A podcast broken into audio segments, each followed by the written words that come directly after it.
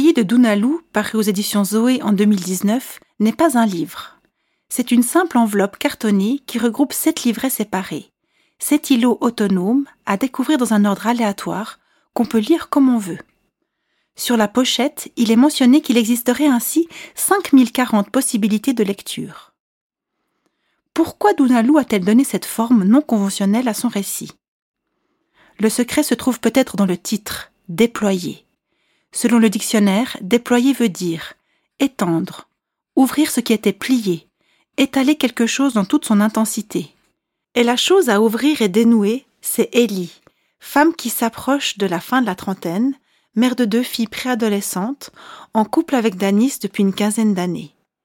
Elle décide d'ébranler cet édifice construit patiemment au fil des ans, de déployer ses ailes pour enfin se trouver. Dunalou, auteur genevoise né en 1982, qui vit actuellement à Nantes, construit au fil de ses romans, de son écriture théâtrale, et dernièrement avec une BD, l'affaire Clitoris, une ode à la liberté, à la sensualité, avec au centre le corps féminin et la nature. Dans Déployer, elle se donne ainsi la liberté de faire éclater la linéarité du livre et du récit pour apporter du mouvement, une circulation libre qui correspond à ce qu'est en train de vivre le personnage d'Elie. Celle-ci vit en effet une explosion, une remise en question existentielle sur sa vie et son être profond. Elle s'engage alors dans un cheminement intérieur où passé et présent se retrouvent côte à côte jusqu'à atteindre, au tréfonds de ses entrailles, ce qui l'entrave depuis l'enfance. Les thèmes fondamentaux que sont l'amour, la mort, l'altérité, le rapport à l'autre qui reste au fond un étranger, se font écho d'un livret à l'autre. Un des grands sujets du livre est le couple et sa durée, ou comment garder sa liberté intérieure, son équilibre affectif et sexuel quand on est en couple. Ellie, pour retrouver son autonomie, va s'y prendre de deux manières. Premièrement, sa pratique artistique de photographe et de dessinatrice va l'aider à creuser son intériorité. Elle va par exemple se confronter à la mort en photographiant des cadavres dans un centre funéraire ou à l'altérité en se rendant sur le camp des réfugiés de Calais. Et deuxièmement, de manière plus classique, elle va prendre un amant. Mais très vite, la relation adultère ne lui apporte pas la liberté espérée.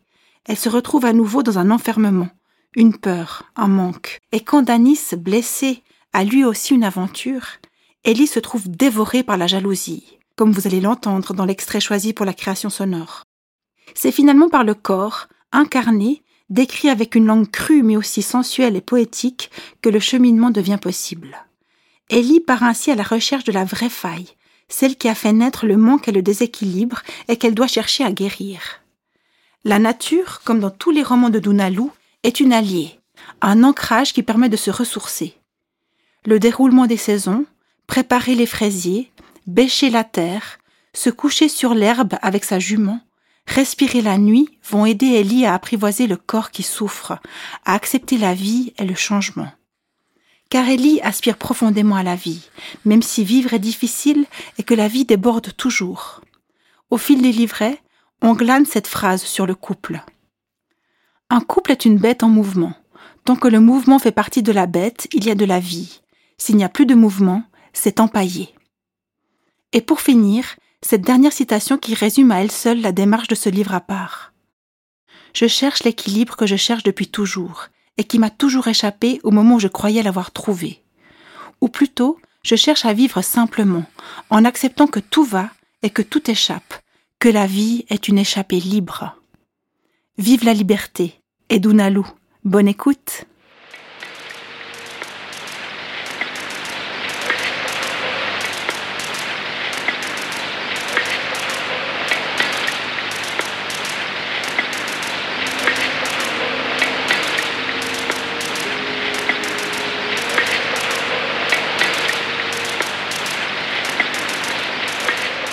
Cette nuit-là, il y avait une consigne. Ne pas parler de V. Nous nous étions entendus là-dessus pour avancer ensemble dans la nuit, cette nuit-là. Nous marchions dans les rues, je les trouvais trop pleines et animées, et cela me heurtait. Les visages et les lumières des autres me heurtaient. En vérité, nous cherchions la nuit. Nous avions hâte de la nuit.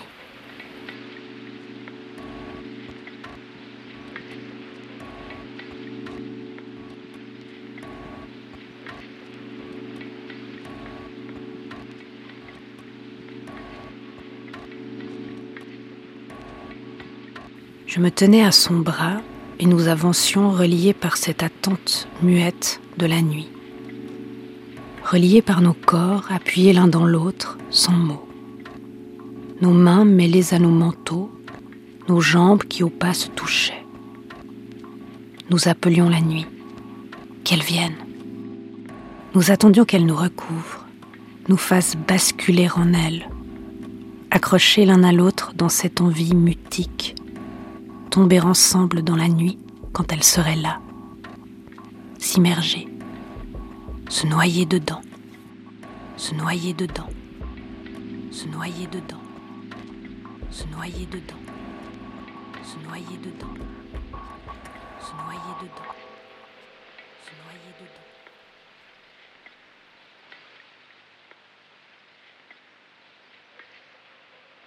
Il y avait des ombres avec des chiens près d'une fontaine, et cela m'avait dérangé de passer près d'eux.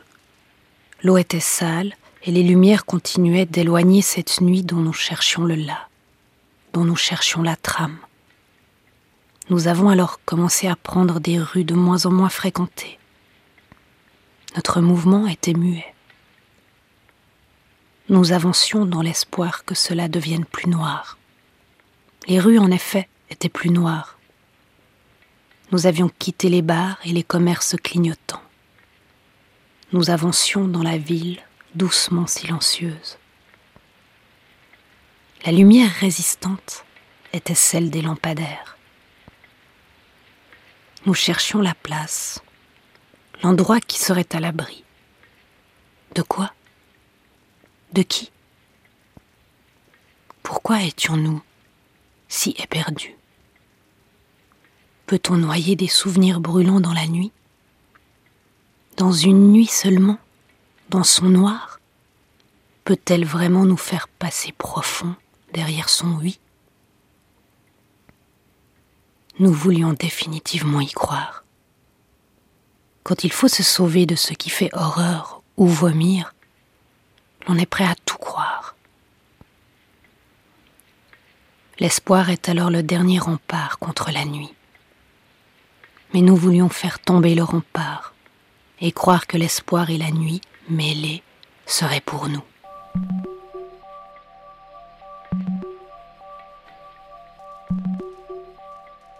Nous tentions de changer le cours désespéré qu'avait pris notre fleuve.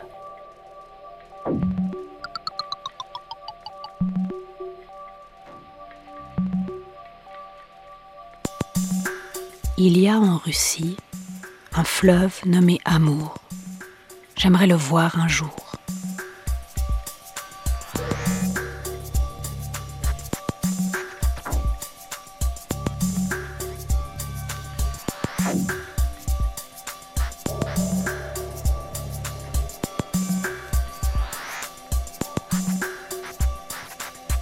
Quand nous nous étions rencontrés dix années plus tôt, lors d'une marche en forêt organisée par l'université, nous avions jeté si vite nos os l'un vers l'autre, l'un dans l'autre.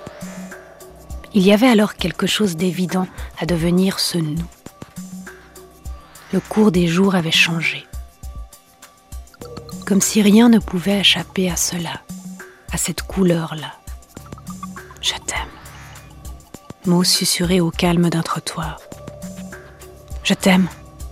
Vrille dans la poitrine au moment où les corps s'enclavent. Nous nous étions connus très vite et très fort, pourrait-on dire. Forte, pas piano, mais forte et allegro.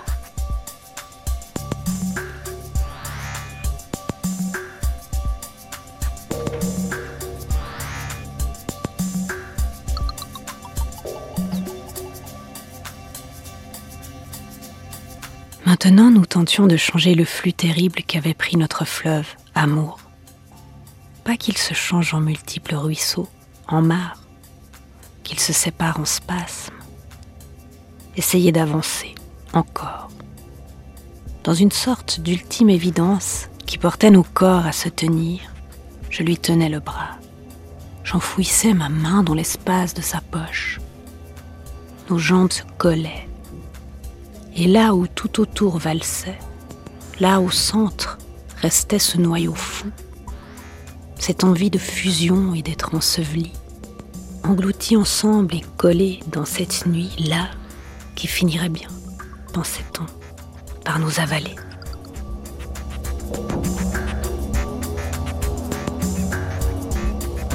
Marcher ensemble est une prière collective, une parole versée dans la nuit qui était ce soir-là notre Dieu, celui auquel nous avions décidé de croire. La prière est un mouvement de l'âme, la marche n'est pas autre chose.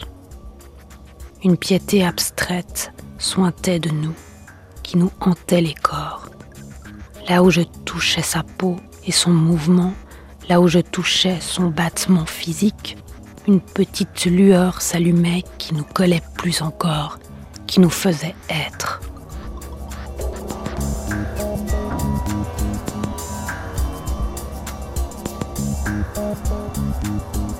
Nos points de contact nous maintenaient.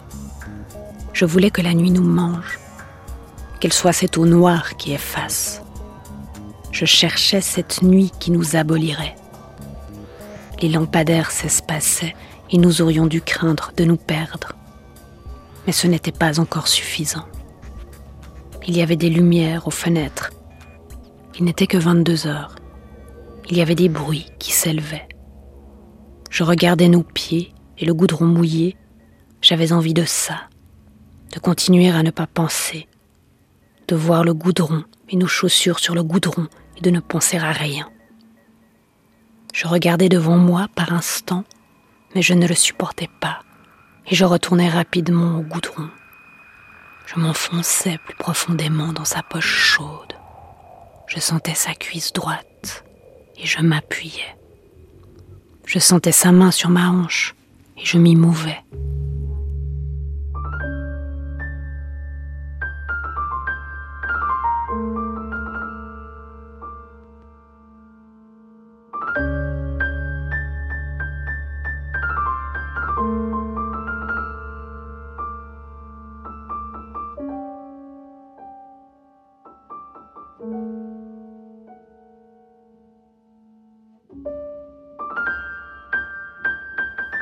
Je ne voulais plus que le temps nous tienne. Je voulais incliner le temps, qu'il soit nôtre, qu'il se plie.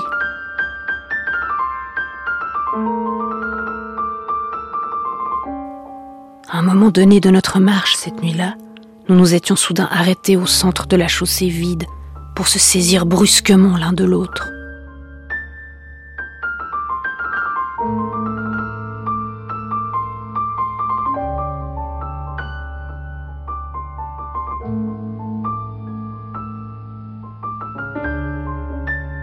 Quelque chose semblait nous étreindre au-delà de nous.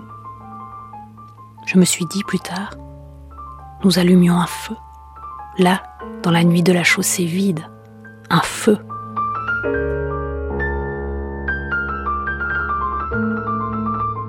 Cela n'avait pas de sens, mais nous le faisions.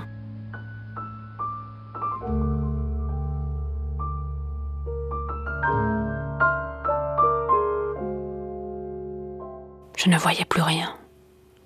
Son odeur était mon air, et sa peau mon contour. Son manteau me traçait le corps, et ses mains fluissaient sous les laines. Mes jambes ouvraient son entrejambe, et mes mains tenaient ses cheveux. Nous faisions un feu. Ce fut le bruit strident d'une sirène qui nous désunit. Le froid, alors, nous prit très vite nous étions remis en marche sans un mot. Nos pas accéléraient, mais le froid devenait piquant. Nous avons alors rebroussé chemin et regagné les avenues qui menaient vers le centre. Malgré nous, mais d'un pas très sûr, nous revenions vers les points chauds, et cela signifiait lumière. C'était une première défaite, elle était simplement de saison. Nous avions froid, et nous allions chercher un bar dans la lumière.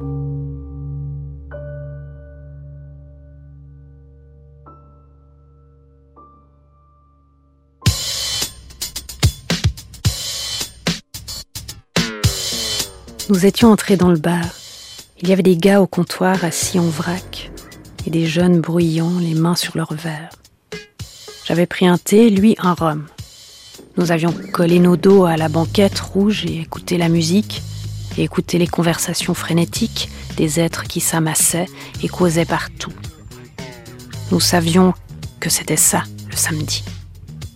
Nous l'avions pratiqué aussi, cette gymnastique de la glotte du samedi soir. Cette ivresse, celle que je voyais dans les bouches, cette frénésie, nous l'avions pratiquée à haute dose. En vérité, nous nous rendions peu à peu compte, au contact du monde, de notre état d'hébétude profonde. Nous n'en sortions pas pour autant, mais nous nous en rendions compte et cela nous blessait. Cela venait nous tendre un peu plus l'un contre l'autre et cela nous glaçait. Je n'étais pas parvenue à me réchauffer.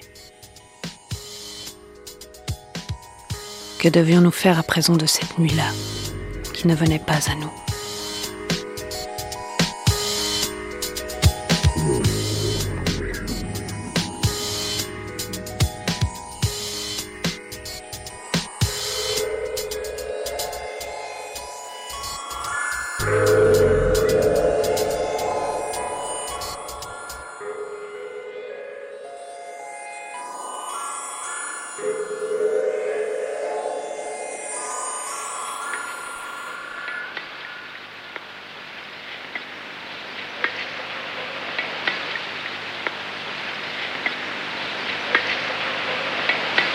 Nous étions sortis du bruit pour prendre l'air dans la rue, et l'air était encore plus froid. Des jeunes fumaient sur la terrasse. Nous, nous étions éloignés, nous ne nous touchions plus. Nos corps s'étaient défaits l'un de l'autre, nos pas étaient désaccordés. Je me sentais maltraitée, à cause du froid et à cause de la distance avec lui. Quelque chose m'avait vaincu. Je me suis tournée vers lui et je lui ai dit, alors que c'était moi qui avais posé la consigne, la consigne de ne pas parler de V. Je lui ai dit comme ça parce que ça montait en moi. Dire que tu étais là il y a une semaine dans cette ville-là, mais avec V pour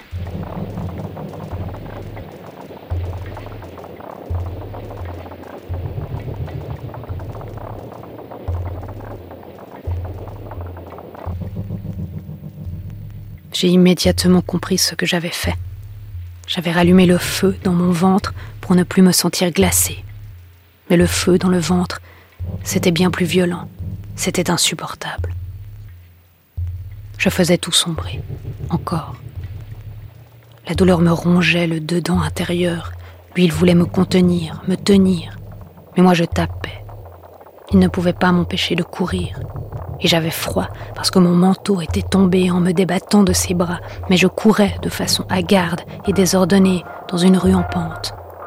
Des sanglots heurtaient l'intérieur de mon corps, et je continuais de monter sans savoir s'il me suivait, si je marchais encore ou si je rêvais. Le sol opaque était mon seul repère. Je m'y tenais et je voyais des ombres. Puis j'ai buté sur un trottoir, et dans la nuit qui était enfin là, je me suis écroulée.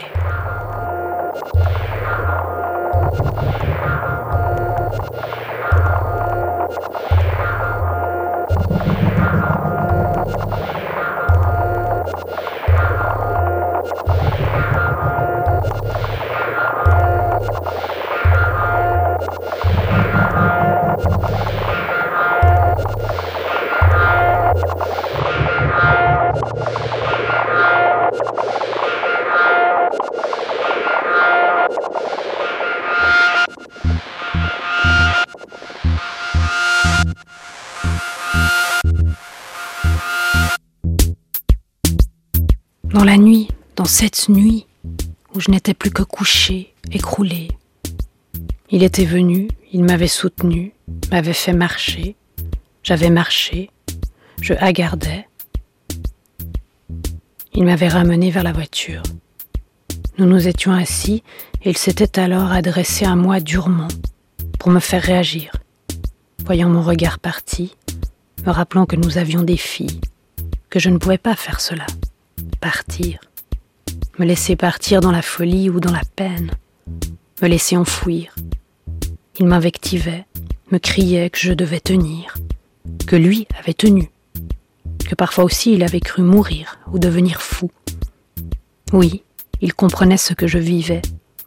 Oui, quand il avait appris, lui, il y a un an de cela, mes tromperies, mes aventures, il avait pris la voiture et avait roulé droit devant sur l'autoroute, dans une volonté sourde de disparaître. Mais les visages de nos filles, oui, leur visage et la pensée de leur vie, lui avaient fait rebrousser chemin, et il était rentré, tard dans la nuit, épuisé, et il était là. Je devais être là, moi aussi, et tenir. Pourquoi nous étions-nous fait tant de mal, tant de mal, tant de mal, tant de mal?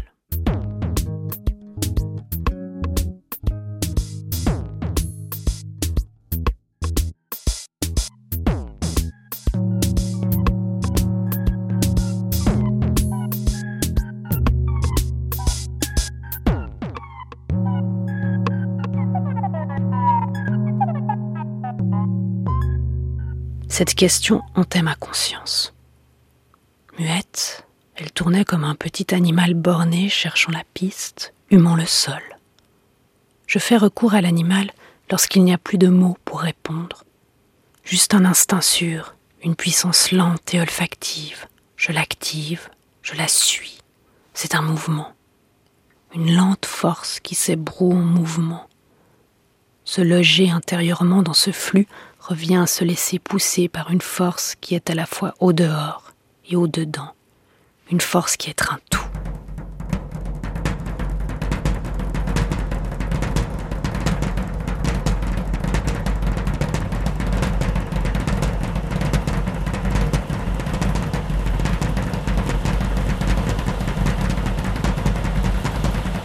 J'avais envie d'être brutale cette nuit-là, brutale avec tout, comme il me semblait que la vie l'était avec moi.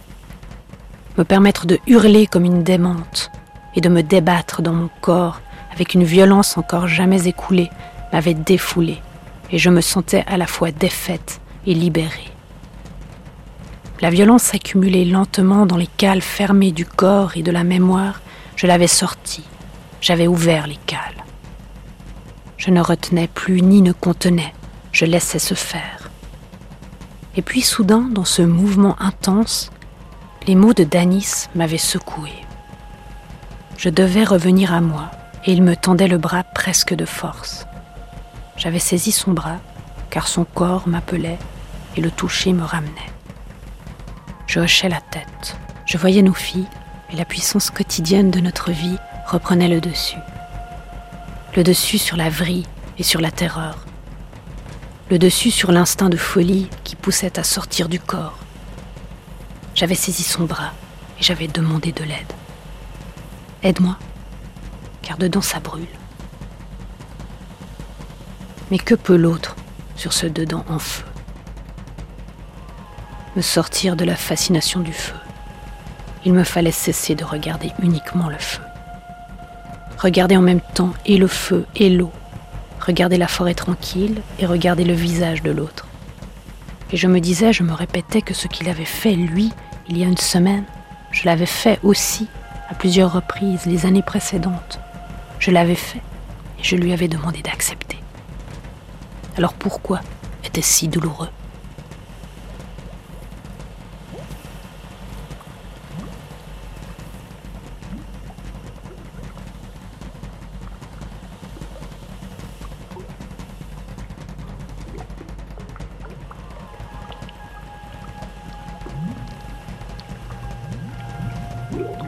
Mais dans la voiture, peu à peu, mes pensées s'estompaient et je regardais la puissance noire de la nuit par la fenêtre. Les arbres gris et les zones de hangar, de friches, de lumière vive. J'écoutais les bruits, la chaleur du radiateur qui soufflait sur mes pieds et ma capacité à voir et à sentir semblait intacte, totale. Cela me rassurait.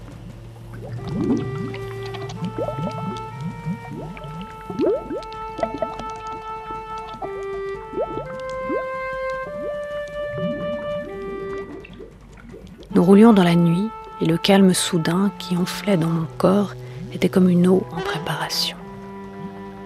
J'étais simplifiée. Oui, tout à coup, j'étais simplifiée. Je ne lui en voulais plus de rien. J'étais au-delà des colères, là où c'était simplement un choix entre vivre et mourir qui se posait. Ce n'était plus la question de la tromperie et du ventre en morceaux, c'était les autres questions du dessous. Soulevez le mental, vous verrez l'animal tapi dans les replis du ventre et levé sur lui-même, le cœur baigné de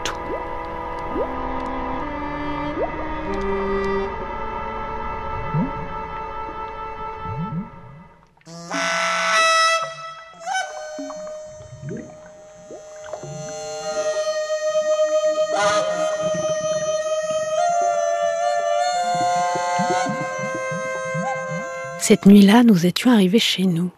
Nous avions fait de la tisane. Et en buvant chaud, nous parlions tout bas. Nous parlions de musique. Cela n'avait aucun rapport et je ne me souviens pas de nos propos. Mais parler de musique nous éloignait de toute cette spongieuse eau noirâtre et faisait revivre l'eau bleue du fleuve.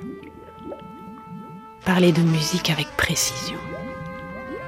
Nous parlions bas et la tisane nous réchauffait le corps. Après, nous nous étions couchés ensemble. Encore, je me disais. Nous dormons ensemble. Encore. C'est donc que tout n'est pas perdu.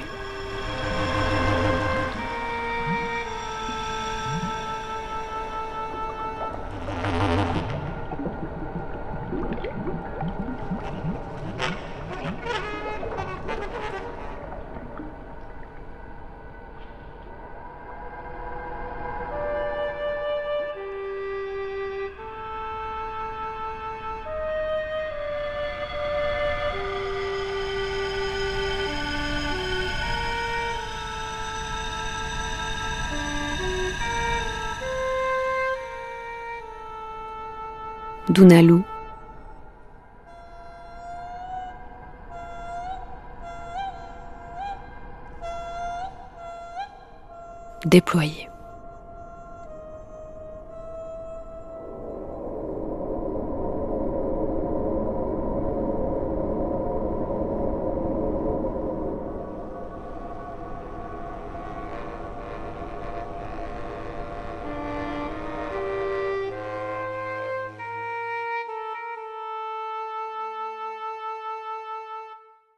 Un grand merci à M2CR pour cette création sonore originale. C'était Fringale, à écouter sur bcu-lausanne.ch ou votre application de podcast préférée. Merci aussi à Stéphane Bloch pour le jingle et à Adrien Offet pour le mixage.